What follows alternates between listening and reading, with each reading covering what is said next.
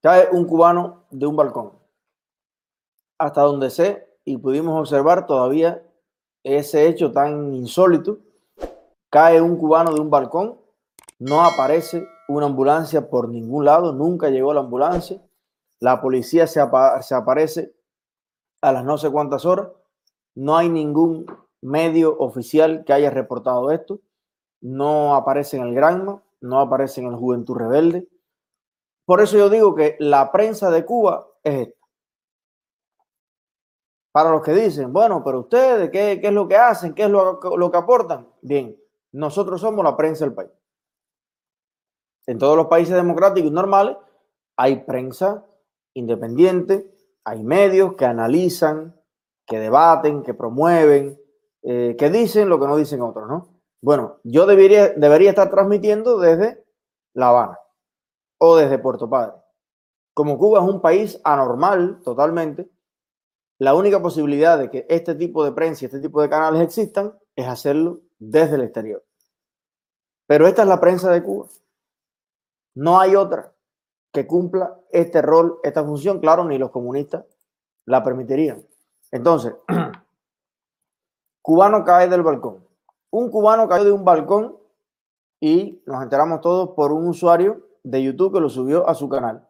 Al principio la policía no dejaba a nadie acercarse, pues decían que era la escena de un crimen o la escena del crimen, ¿no? Protegieron a aquellos porque daban al hombre por muerto. Cuando el señor se movió, fue entonces que se movilizaron a socorrerlo. Parece que el hombre no murió, ya que criminalística no se presentó luego en la supuesta escena del crimen. Bueno, ¿podemos poner el video? Venga. Caballero, que aparece un muerto, no se sabe qué es. Se, se, tiró, se tiró un balcón. Se tiró al balcón, está agonizando ahí. Qué fuerte, está aquí en Centro Hermano, ¿qué le pasó a ese tipo? ¿Se tiró? sé. ¿Lo del balcón? No. ¿Ahora mismo? Ahora mismo. A ver, ese tipo se acaba de matar. ¿Sí? Hay cosas otras.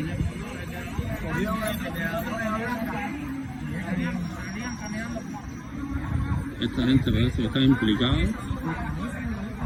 Tipo se cayó del balcón que está arriba.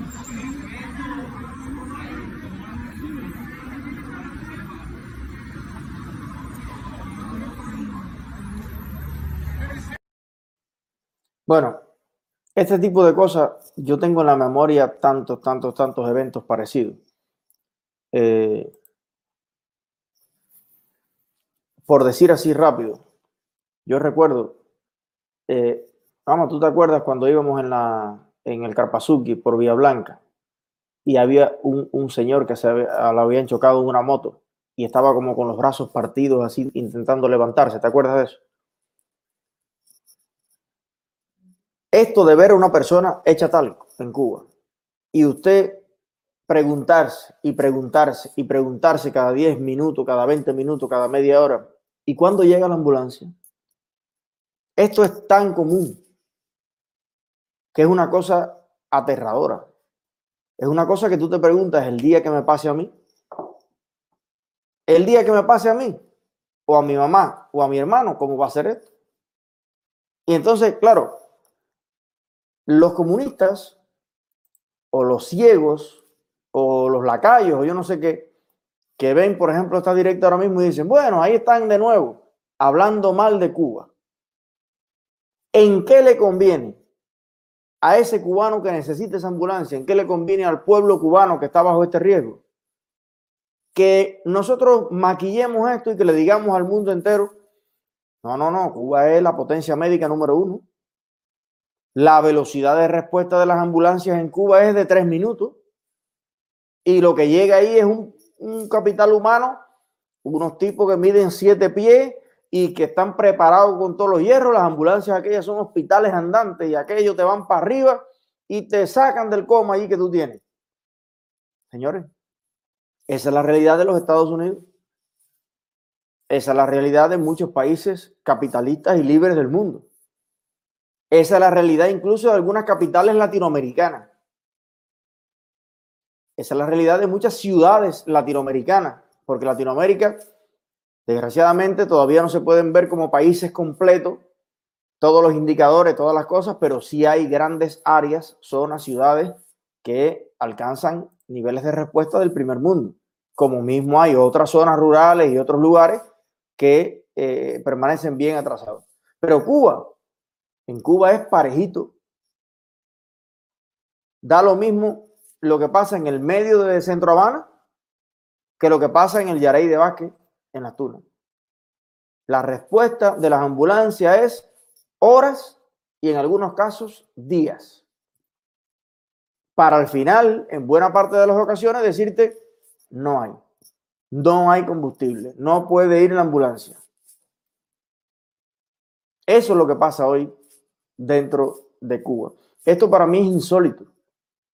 Desde el primer momento que cae una persona de un balcón, que alguien lo ve, el que sea, él levantar el teléfono. En Cuba creo que es el 106 la emergencia, o por lo menos en La Habana. Oye, se cayó una persona en un balcón, sí, dime la dirección. Y ahí tiene que llegar.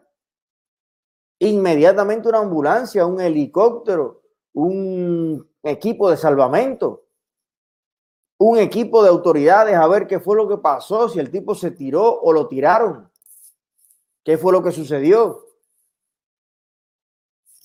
Nada. Yo, de hecho, le contaba aquí a, la, a las muchachitas algo que me sucedió a mí. Yo lo tengo perfectamente documentado en video y alguna vez he mencionado algo. En foto, en video, yo tengo todo sobre esto. Cuando yo viví en el canal del cerro, en ese solar, al final de un, de un pasillo, la casa de al lado, si se le puede llamar casa, un ranchito que se estaba cayendo, era de un señor que se llamaba Emilio. Emilio no gozaba de la simpatía realmente de nadie en el barrio, al parecer era un tipo raro, eh, en sus años mozos, eh, no sé, fue chivatón, y entonces, bueno, era un viejito a fin de cuentas. Para mí los viejitos son equivalentes a los niños. Tienen igual número, o sea, la misma indefensión, la misma inocencia, algunos de ellos, aunque hayan hecho lo que hayan hecho en la vida. Y a mí siempre Emilio me, dio mucha, mucha lástima. Y entonces, bueno, Rachel cocinaba y, muchas veces yo cogía, eh, decía, prepárame otro plato de comida más y se lo llevaba allí, tal. Pero que Emilio tenía puesto en la pared de su casa el único cuadro, la única cosa que tenía allí era un diploma de la zafra del 72, de una cosa así, donde él había sido machetero mayor de esa zafra. Un diploma de la CTC firmado por Fidel Castro. Esa era, yo lo tengo en foto, el, el único, la única cosa de la que él se sentía orgulloso. Y unas medallas, unas cosas que tenía ahí. Bueno, Emilio lo que tenía allí era una cama, que no era cama, era una pudrición así, con los muelles afuera, con los alambres afuera, negro completamente aquello, una costra, una cosa. Tenía un tocadisco, una grabadora desarmada así, unos tarecos. ¿Sabes cómo son a veces los viejitos? Tienen la casa llena de unos tarecos ahí que no sirven para nada.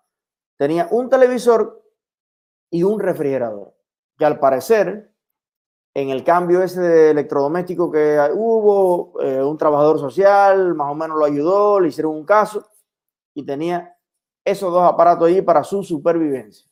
Bueno, por allí pasaron varias personas a cuidar a Emilio. Esto es un sistema macabro, tétrico, donde eh, se ponen de acuerdo ahí en vivienda, trabajadores sociales y qué sé yo, y aparecen personas por ahí que quieren tener un lugarcito donde tener una casita o mejorarla y qué sé yo, y se sabe quiénes son los viejitos que están a punto de morirse o que alguna gente sobreentiende que debe acabar de morirse. Y le enviaban para allá personas que pasaban por allí tres días, pero al ser tan pobre Emilio, al no tener que comer, al no tener nada, bueno, la gente decía, bueno, estar aquí por un refrigerador ahí, qué sé yo, bueno, me voy echando. Todos los días era una diferente. Hasta que una señora que tenía una casa por allí por el barrio y que tienen una vida por allí, digo, bueno, se empezó a encargar de Emilio. Era supuestamente prima Emilio, pero no era prima nada. Yo le digo esto porque yo siempre estuve con el oído puesto y arriba porque me daba lástima que atropellaran al, al viejito. Bueno, resulta que esta señora, que le llevaba de vez en cuando algo ahí de raspiñar a Emilio, un día veintipico, 28 de diciembre, le pone un candado por fuera a la casa de Emilio, se cierra la casa, le deja a Emilio que está en la cama y no se puede mover, y que la cabeza la tenía un cable así, por aquí abajo del cuello. Esa era la almohada. Un cable aquí abajo así. Ahí arriba, uh, ciego, ciego, que no se podía mover, nada más así. Uh, y le pone en la mesita ahí del, del ventilador una cacharrita con arroz blanco y un huevo frito arriba, medio crudón así, ahí arriba, y un vaso de agua. Todo el mundo sabe que Emilio no iba a llegar de la cama a ese vaso de agua y a esa comida, ni se iba a enterar que eso estaba ahí. Solo sabe todo, todo Dios. Bueno, ella sale, cierra la puerta, un 28. Rachel y yo nos vamos para, creo que fue a Saguala Grande, yo no sé quién nos invitó a Saguala Grande o a casa Alexei, yo no sé, nos fuimos para casa de algún amigo, pasamos el fin de año y estaba cerrado Emilio. Cuando llegamos el día primero,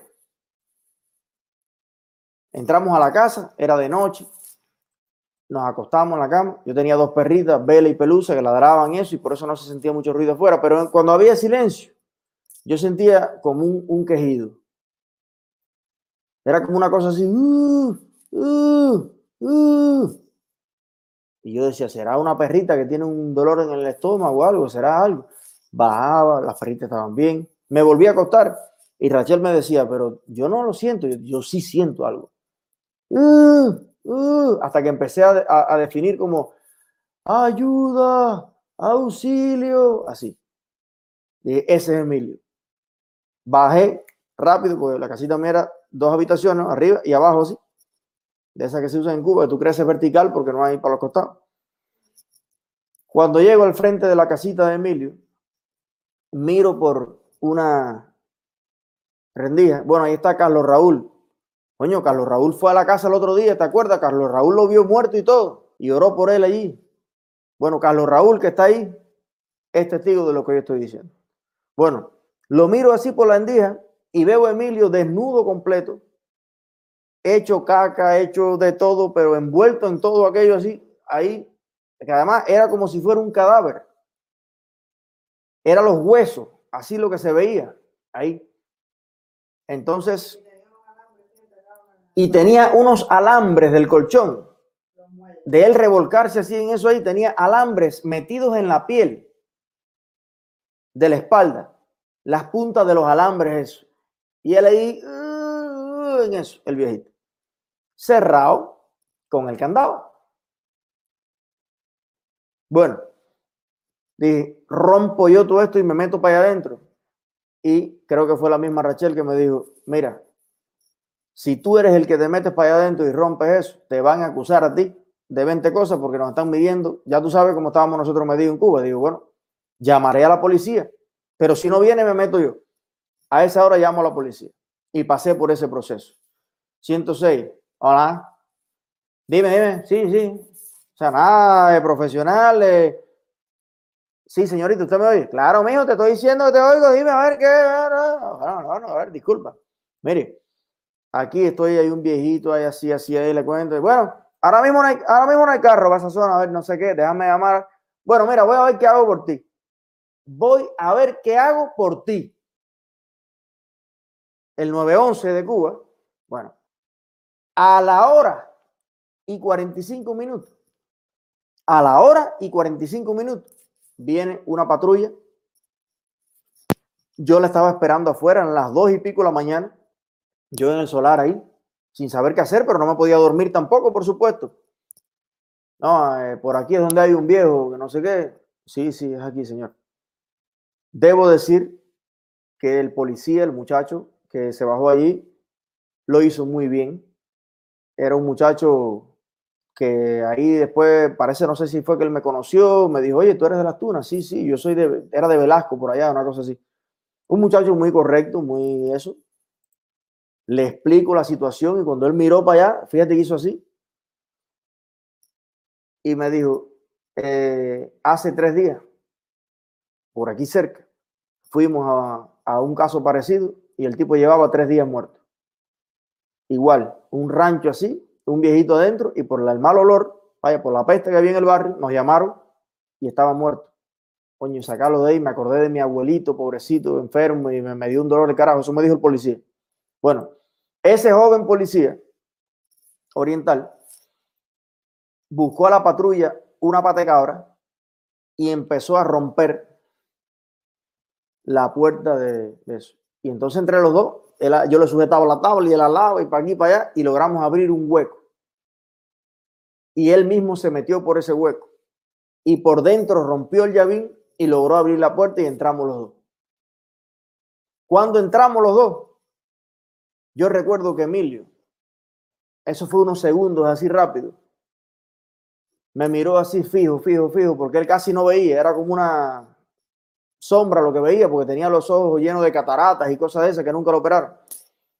Y nada más me dijo, agua, agua. Y yo cogí rápido el vasito, boté esa agua vieja, lo llené de agua nueva y le eché así un chorrito de agua en la boca a Emilio. Hizo como si fuera una sonrisa así y expiró y se fue. Yo no sé si murió de sed, no sé si murió de hambre, no sé si murió de frío, no sé si murió por las heridas de los alambres, por la otra herida que tenía acá atrás, un cable atravesado así completo, atrás del cuello. No tenía, no sé. Lo cierto es que esa fue una de las imágenes más terribles que yo he, de las historias más terribles que yo he tenido que vivir en toda mi, mi existencia. Cuando yo analicé, y yo ni soy perito, ni soy medicina legal, ni yo soy informático, que fue de lo que yo hice las pruebas y me gradué. Intento ser un poquito político. Vaya, le sé algunas cositas. A la agricultura le sé un poquito también, pero a la medicina legal no le sé nada. Pero sin saberle nada a la medicina legal, simplemente con la lógica y la racionalidad de cualquier ser humano, miré para los costados, veo la cacharrita con el arroz ya cogiendo gusano, el huevo arriba descompuesto, que era desde el día 28, estábamos hablando ya de primero paldó, y dije, este hombre lo dejaron morir aquí trancado. Lo dejaron morir. Y no te que también había como una jeringuilla con unas cosas raras. Exacto. Y habían una jeringuilla con unos medicamentos raros que después le pregunté a alguien, no me acuerdo si era Carlos Raúl, que es médico, y me dijo, estos son calmantes. O sea, es como, como que estaba sedado, lo sedaron ahí por dos o tres días. Yo no sé lo que le hicieron, aquello estaba muy raro. Bueno, ¿qué hice yo? Cogí el celular, documenté todo, foto, foto, foto, video, no sé qué. Yo filmé el momento en el que muere, incluso. En el que ya él ahí, todo. Mandamos a buscar un médico al policlínico. El médico no podía venir porque era el único médico que había de guardia y era un estudiante, creo que era peruano o colombiano, algo de eso, ¿verdad? Era un, un centroamericano. Bueno, no podía. Yo fui allá y hablé personalmente con él. Y ese muchacho cuando me vio el dolor y el encabronamiento que yo traía arriba, me dijo, yo voy a ir por ti. Y sin tener que venir, él terminó su guardia y vino y me lo dijo así textualmente. Este ser humano ha muerto de inanición. Este hombre, además, está, ha, sufrido prácticamente tortura aquí. ¿Y sabes cómo murió? No, a ver, dime. Mira, este cable que tenía atravesado aquí le impedía que el oxígeno llegara al cerebro por muchas horas. En el momento en que él intentó virarse, cuando ustedes entraron, la reacción de cualquier persona es tratar como de levantarlo. Y, y, sinceramente fue exactamente eso lo que yo hice, sacarlo del cable donde que tenía aquí atravesado. Yo le metí la mano hacia atrás y le di el agua eh, para que pudiera como, como tragar, ¿no? El agua. Y dice que lo que sucede en, en, en, esos casos donde la gente lleva días así sin moverse, es que cuando, cuando, cuando el flujo sanguíneo eh, llega de, de, golpe así al, al cerebro, O sea, que ya está, él está prácticamente muerto, pero eso ya finalmente tiene como un shock ahí, no sé qué, papá. No entendí muy bien. Pero murió el hombre de eso. Y le dije, bueno, ¿y usted qué diría de la causa de muerte? Bueno, me dijo, negligencia, irresponsabilidad, abandono, hambre, sed. Y yo le dije, ¿y esto puede calificar como un asesinato?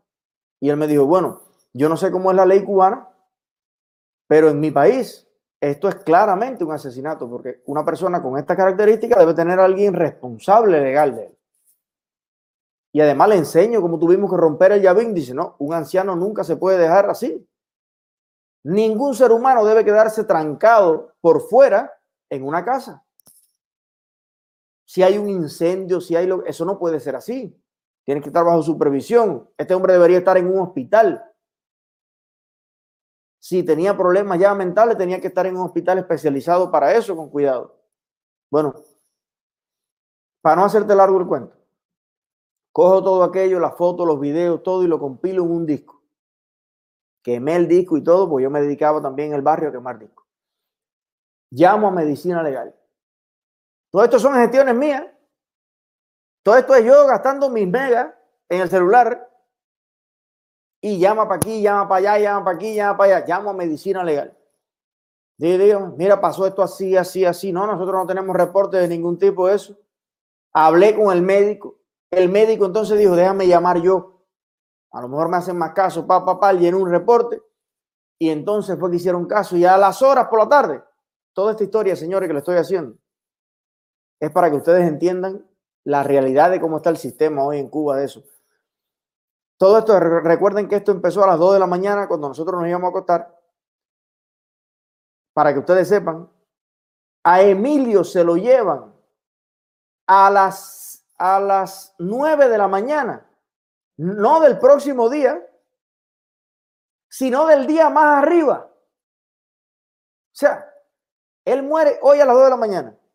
Mañana se pasa el día entero tirado en la cama sin que nadie aparezca por ningún lugar, nadie sabe de Emilio, nadie nada. Y al otro día, o sea, nosotros tuvimos anoche todavía que, que, que estar ahí en la casa con Emilio ahí al lado muerto. Y al otro día a las 9 de la mañana es que viene un carro fúnebre por todo lo que habíamos revuelto nosotros, que llamamos a la policía, llamamos al poder popular, llamamos al partido, llamamos a todos lados, que se llevan a Emilio. Pero, ojo, el día ese que no, al final no se lo llevan, viene medicina ilegal, una guaguita de esa, se bajan ahí, pi, miran allí y dice la mujer, ¡ay! ¡ay! Pero esto está lleno de caca. Y yo, sí, sí, claro. Ay, búscame un no sé qué, ay, empiezan ahí una cosa para tocarlo y para que no sé qué. Bueno, me dice, ¿usted es Eliezer? Sí, soy yo.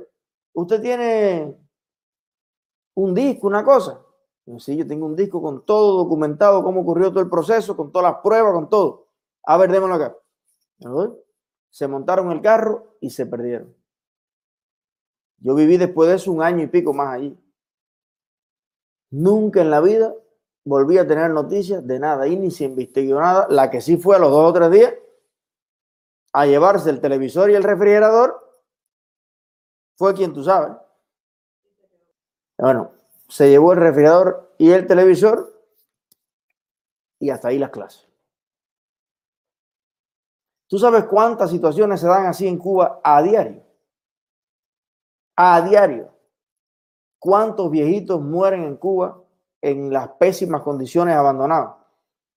¿De cuántos viejitos aprovechan en oficinas, instituciones, vivienda, trabajo social, no sé qué, para cogerse lo que el pobre viejito tiene, que a veces no es nada?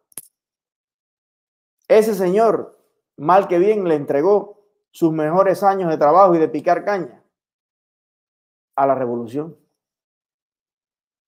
Y fíjense cuando por una vez en la vida necesitó que la revolución lo protegiera y que por lo menos le dieran un plato de chícharo de algo y que alguien velara por él, le diera agua. Ahí murió. Y mira que yo hacía rato, estaba hacía meses, Lo sabe la del consejo ahí del de eso, lo sabe todo el mundo, porque yo, por Emilio, fui y llamé a todos lados. Y nada. Entonces, cuando a mí me hacen la historia ahora del balcón, que hay un tipo de un balcón, lo dan por muerto, el hombre ahí, con la cabeza reventada, echando sangre, hasta que a las horas el tipo así, se mueve y coño, está vivo. A mí no me extraña para nada. No me extraña para nada. Así las cosas en nuestra Cuba la Bella. Y todavía hay gente que me pregunta, ¿no? Y, y gente que le ve cosas buenas y que dice, no, pero no todo es malo, oye, hombre, caramba, no, ustedes son muy extremistas. No, no, no. Nos estamos empezando a enterar por internet de lo que sucede en Cuba. Pero lo que estamos viendo en las redes todavía es el 1% de lo que pasa en todo el país. Se lo puedo asegurar. Prepárense que se verán peores cosas.